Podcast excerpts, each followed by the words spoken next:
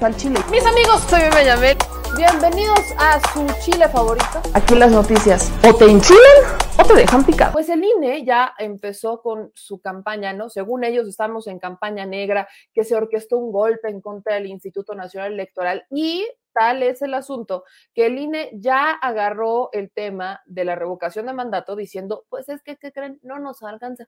Entonces, mientras el Instituto Nacional Electoral se victimiza y empiezan a, a sacar N cantidad de argumentos diciendo que acordarán del tema de los fideicomisos, que tienen algunos fideicomisos por ahí y que esos fideicomisos, pues, este, les sugería el secretario de Gobernación que pues los utilizaran para la revocación de mandato.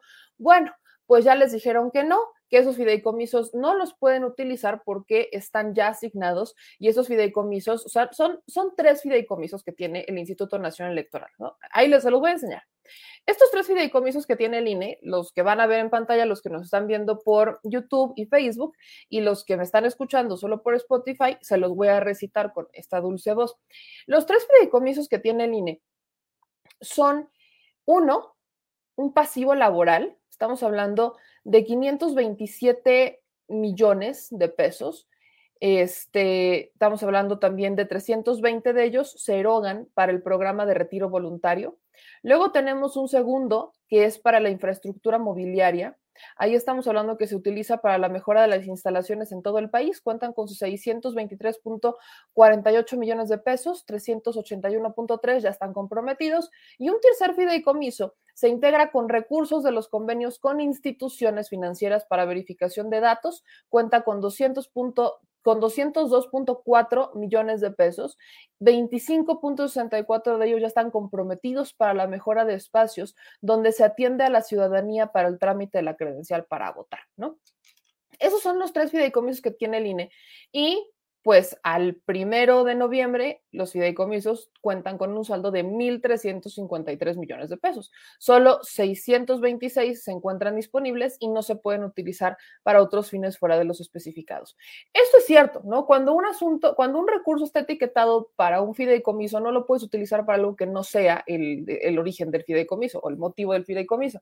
Entonces, esto es real, no, no se va a poder utilizar este recurso, como se había sugerido, pero sí se podrían haber hecho modificaciones para que ese recurso se sacara del fideicomiso. O sea, si, si ahí está el dinero, así como que digan, ahí está el dinero del fideicomiso, lo voy a sacar y lo voy a usar para otra cosa, no. Pero si reasignas el presupuesto, si haces, por supuesto, modificaciones, claro que se podía sacar el dinero. Son modificaciones como la de extinguir los fideicomisos. Pero bueno, evidentemente eso no les va a gustar. El tema, como les digo, es que pues el INE ya agarró con que esta es una campaña en su contra, que es necesario que se entregue el recurso, porque si no, no va a haber revocación de mandato, no les va a alcanzar. Aquí incluso el INE compartió una tablita de, de cuáles sean las diferencias entre el presupuesto del 2019 y el del 22 y dicen, son años en los que se realizan elecciones locales y posterior a una elección federal pero en 2022 se presupuestan dos probables procesos a nivel federal, la revocación y la consulta popular. Entonces, según este propio rubro del INE, el presupuesto que el INE solicitó en 2019 fue de 16.975.5 millones de pesos. Hoy está solicitando 20, o sea, en, 2000, en el 2022 está solicitando 24.000 649.5 millones de pesos.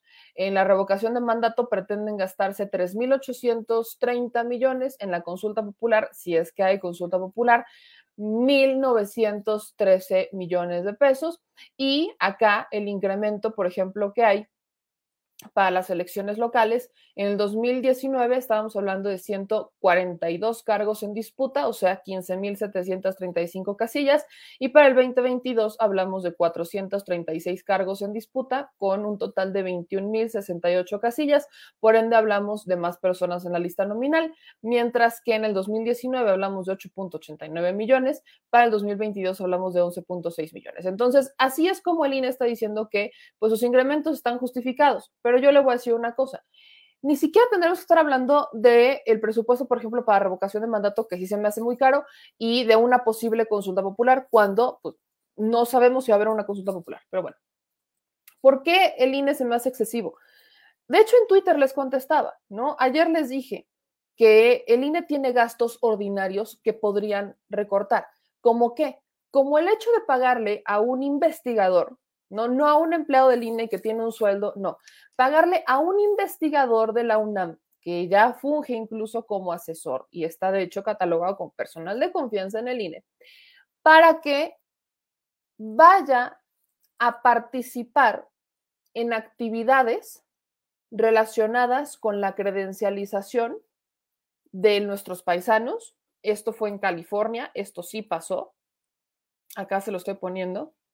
Esto es un presupuesto que entregó el INE, o sea, 54 mil pesos, relacionado con participar y apoyar en actividades relacionadas con la credencialización del voto de los mexicanos en el extranjero con la comunidad migrante en el marco del festejo del 5 de mayo y esto fue en 2017. Se le entregó a este investigador que publica este, que los youtubers mienten, ¿no? Que, que, están lucrando con la mentira de tergiversación. Bueno, a él se le pagó y se le pagaron esos 54 mil pesos solamente por ir a participar en las actividades. Esto en Los Ángeles, California.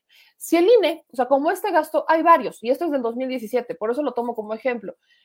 Si el INE dejara de gastar eso, en, en eso, quizás sería bueno, porque incluso le voy a decir otra cosa Perdónenme, señor INE, oh gran señor INE, pero gastarse 54 mil pesos en algo que no le está rindiendo frutos, porque la deuda más grande que tienen es justamente con el voto de los mexicanos en el extranjero, pues no les está funcionando. O sea, no les funciona lo que están haciendo.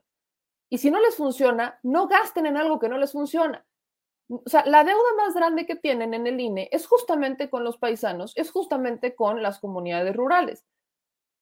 O sea, Ahí es donde está la deuda. El INE no ha sabido promover el voto en el extranjero.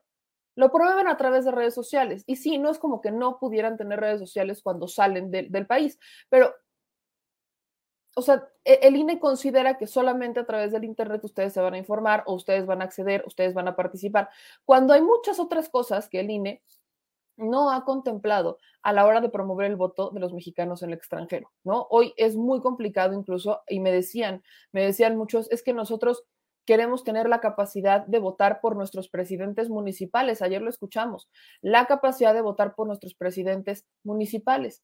Solamente podemos votar por gobernador, y eso es algo que se ha ido aperturando poco a poco. El diputado migrante es una figura bastante nueva. O sea, ese es el problema que estamos viendo. Ese es el problema que tenemos. Y lamentablemente, pues sí andamos con el, INE que se está gastando 54 mil pesos exclusivamente en una persona que es investigador para que participe en una actividad que no está siendo o sea, no está rendiendo frutos. Entonces, sí, claro que el INE puede hacer recortes. O sea, yo nada más le estoy poniendo el ejemplo de este, pero claro que el INE puede hacer muchos, muchos recortes que no está haciendo. Entonces, la disputa por el presupuesto se está poniendo sabrosa.